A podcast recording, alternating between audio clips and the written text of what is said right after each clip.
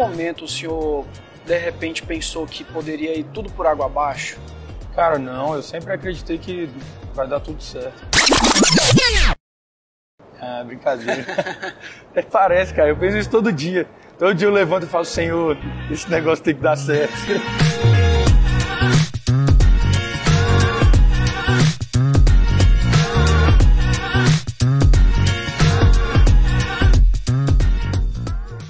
Final de 2019, eu estava já com alguns planos dentro da empresa. A gente, eu estava à frente da empresa principal que a gente tem a maior, né, vamos dizer assim, a Waves.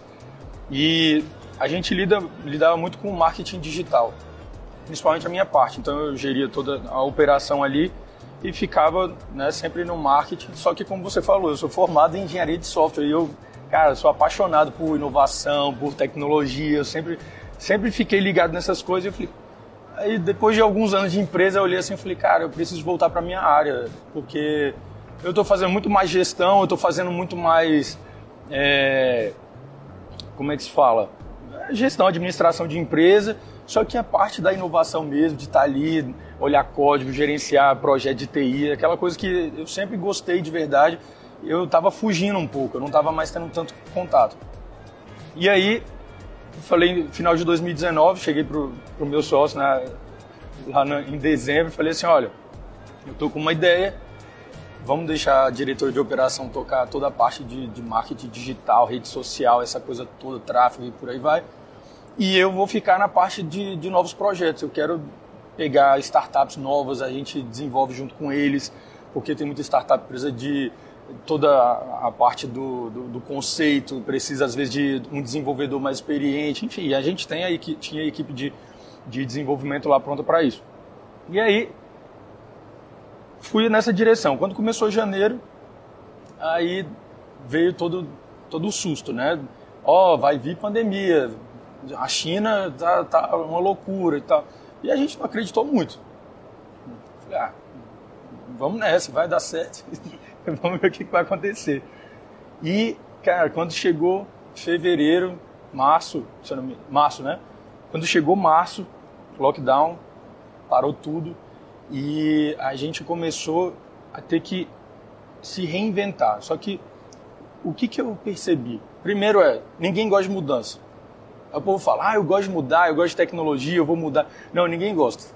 Falando de verdade, né? Então, quando vai mudar alguma coisa, todo mundo já fica assim, ah, não, nossa, eu comia sempre ali, tal horário, fazia tal coisa, desse jeito, agora a pandemia mudou tudo, eu não posso mais comer onde eu gostaria, posso sair mais pra, do jeito que eu queria, viajar, não posso tirar férias, enfim ninguém gosta de mudar. Segundo ponto, a questão da pandemia, né, ela mostrou para mim, para pra, as pessoas o seguinte, que o que a gente tinha que ter mudado, já tinha mudado há muito tempo. Vou te dar um exemplo. Trabalhar de home office, né, que ah, a gente teve que se reinventar. Se eu falar para você que a minha empresa teve que se reinventar e a gente trabalhou de home office, eu já fazia isso há dois anos, entendeu? A gente tinha uma escala a gente implementou isso. Então todo mundo já sabia que podia trabalhar de home office, principalmente na minha parte que é digital. Então assim, a gente sabia que isso ia acontecer uma hora. Só que a pandemia veio e intensificou o negócio. E o terceiro eh, ponto que acontece muito com as pessoas é o seguinte: as pessoas elas elas falam assim, nossa, é, cara, eu vou eu vou me, me reinventar. Eu gosto de mudança, né? A mudança já aconteceu e tudo mais, mas no fundo ela tá ali, ó. Eu mudei aqui, eu vou trabalhar desse jeito, eu entendi e tudo mais, mas no fundo ela tá ali, ó, esperando voltar tudo ao normal, porque a mudança de fato não aconteceu. Então eu olhei para esses três pontos, eu, essas três coisas assim, eu falei, cara, na empresa ela precisa de verdade viver uma coisa nova. Não, não adianta eu ficar esperando que as coisas voltem como elas eram. Não adianta ficar é, pensando numa mudança que, que não é mudança, já era realidade antes mesmo da pandemia. Então, se, se eu tratar isso como qualquer coisa, cara, vai tudo pro buraco. Vai tudo pro buraco. Então, aí realmente, cara, fiz um levantamento, a gente começou a se estruturar. Aí, minha esposa, que trabalhava comigo dentro da empresa, ela começou a fazer um, uma consultoria na parte dela financeira, ela é economista. Ela começou a mexer com, com investimento mesmo, coisa de mexer com investimento na bolsa, mexer com investimento em criptomoeda e por aí vai. E aí, por outro lado, eu comecei a pegar a parte de, de startup, fui muito assim a fundo em relação a pegar novos projetos. E cara, isso fez com que realmente fosse uma, uma mudança na minha vida, na minha vida. Então, isso a pandemia realmente trouxe de mudança, o lockdown, enfim, toda essa história que a gente está vivendo no mundo, trouxe para mim essa, essa mudança profunda. Né? Eu realmente larguei aquilo que eu estava fazendo para poder fazer uma coisa nova. E eu acredito que quando a gente se desafia a fazer isso e tendo temor de Deus, tendo né, toda a questão que a gente sabe que Deus está por trás das coisas que a gente faz, a gente planeja e Deus né, faz com que aquilo seja cumprido. Então, tendo essa fé também, cara, as coisas acontecem. A gente sabe que nessa pandemia muitas pessoas tiveram que fechar empresas, fechar as portas, demitir funcionários, outras pessoas perderam o emprego. Sim. Muitas estão tendo que lidar, inclusive, com situações emocionais bem complicadas. É, o senhor conhece alguém assim que passou por isso, que tenha vivenciado esse momento? Eu imagino que seja o cenário pós-guerra né? ou no cenário quando aconteceu a Guerra Mundial, Sim. a Segunda Guerra Mundial. Por que isso? Né? Claro que a guerra é outra, o, inimigo é outro, entre aspas, mas, cara, naquele período ali você via a, a força de trabalho, né? o comércio, tudo que estava surgindo na época, ele teve que se reinventar porque os homens foram para a guerra.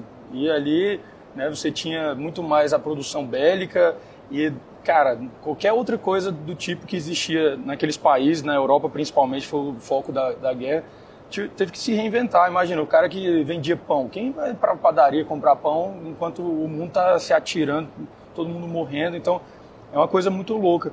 E eu, né, dentro desse contexto, eu olho para a gente hoje, inclusive no começo de outro século também, né, faz, se arredondar aí, tem 100 anos que a gente já teve a Primeira Guerra Mundial, e a gente olha para esse cenário, é um cenário também de, de, se reinventar. É um cenário que você olha assim e fala, cara, daqui uns anos as pessoas vão falar desse momento de reconstrução. Daqui uns anos as pessoas vão falar do que, que precisou fazer em relação à parte financeira, a parte é, de comércio mesmo, de empresa, enfim, como que eles se reinventaram para poder fazer isso acontecer, né? Para poder sair do outro lado com sucesso, enfim. Então, eu acho que a gente está no foco assim de uma, de uma grande história que, que o mundo ainda vai contar para frente. Né? A gente já está contando, mas, cara, ver as pessoas se reinventando. Por exemplo, eu vi empresas, né? Você me perguntou sobre casos específicos assim. Eu vi, cara, eu, uma das coisas mais feras assim que eu vi em relação à inovação, por exemplo, os caras de um hotel, né, fora do, do país, eles tinham, tinham que limpar os quartos, né? E como que limpa o quarto? Você está ali se expondo, né? Seja a camareira, seja né, a pessoa que vai limpar, é, ou o hóspede está se expondo com a camareira entrando no quarto dele. E os caras simplesmente inventaram, né, inventaram, entre aspas, pegaram uma tecnologia e colocaram um robô para limpar o quarto. Então, assim, ninguém. Eu tinha garantia, né? Se você fosse hóspede lá no, no hotel, você tinha garantia de que você ia se hospedar lá, ninguém ia entrar no seu quarto, a não ser uma máquina que com certeza ela não pegaria o coronavírus, né? Então, isso, isso é um dos exemplos que você olha assim e fala, o hotel foi um dos mais impactados, né? A parte hoteleira, turística, então você vê assim, poxa, o cara, ele pensou numa estratégia para que ele pudesse garantir a segurança dos seus hóspedes, dos seus clientes ali, para não perder, para não, não ficar, vamos dizer assim, no prejuízo, né? Claro que ele teve, mas assim, é uma parte que... E outra, essa inovação, essa parte que ele teve que se reinventar, ele vai usar para o resto da vida dele. Ele vai usar eh, agora para o negócio dele para sempre. Pensa, quanto que ele vai economizar né, de funcionário, tendo uma máquina trabalhando, enfim. Então, por isso que eu digo, são inovações que, ele, que, que trazem né, a mudança, são coisas que trazem essa mudança, mas que, cara, vai ser perpetuada. Ela, ela vai, vai usar para sempre. E, cara, vi vários, várias pessoas também, é, comércio principalmente, né? Você vê, fecha, abre de novo, fecha, abre de novo. E numa dessas a pessoa tá ali com dinheiro contado já, vários, vários. É, o, o, o brasileiro principalmente, né? Tem, tem um estudo que diz que pouquíssimas empresas, se eu não me engano, são uma, não chega nem a 2% das empresas, elas têm o capital para segurar durante três meses se qualquer coisa que acontecesse.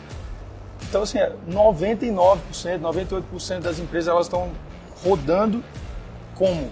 Né? Porque já tem mais de ano que a gente está nessa, fecha, abre, fecha, abre, e, eu, e o negócio não se sustenta. Então, eu ainda vejo um milagre assim, em relação ao que está funcionando, porque era para ser muito pior. O que, o que fica para mim é o mundo está mudando muito rápido.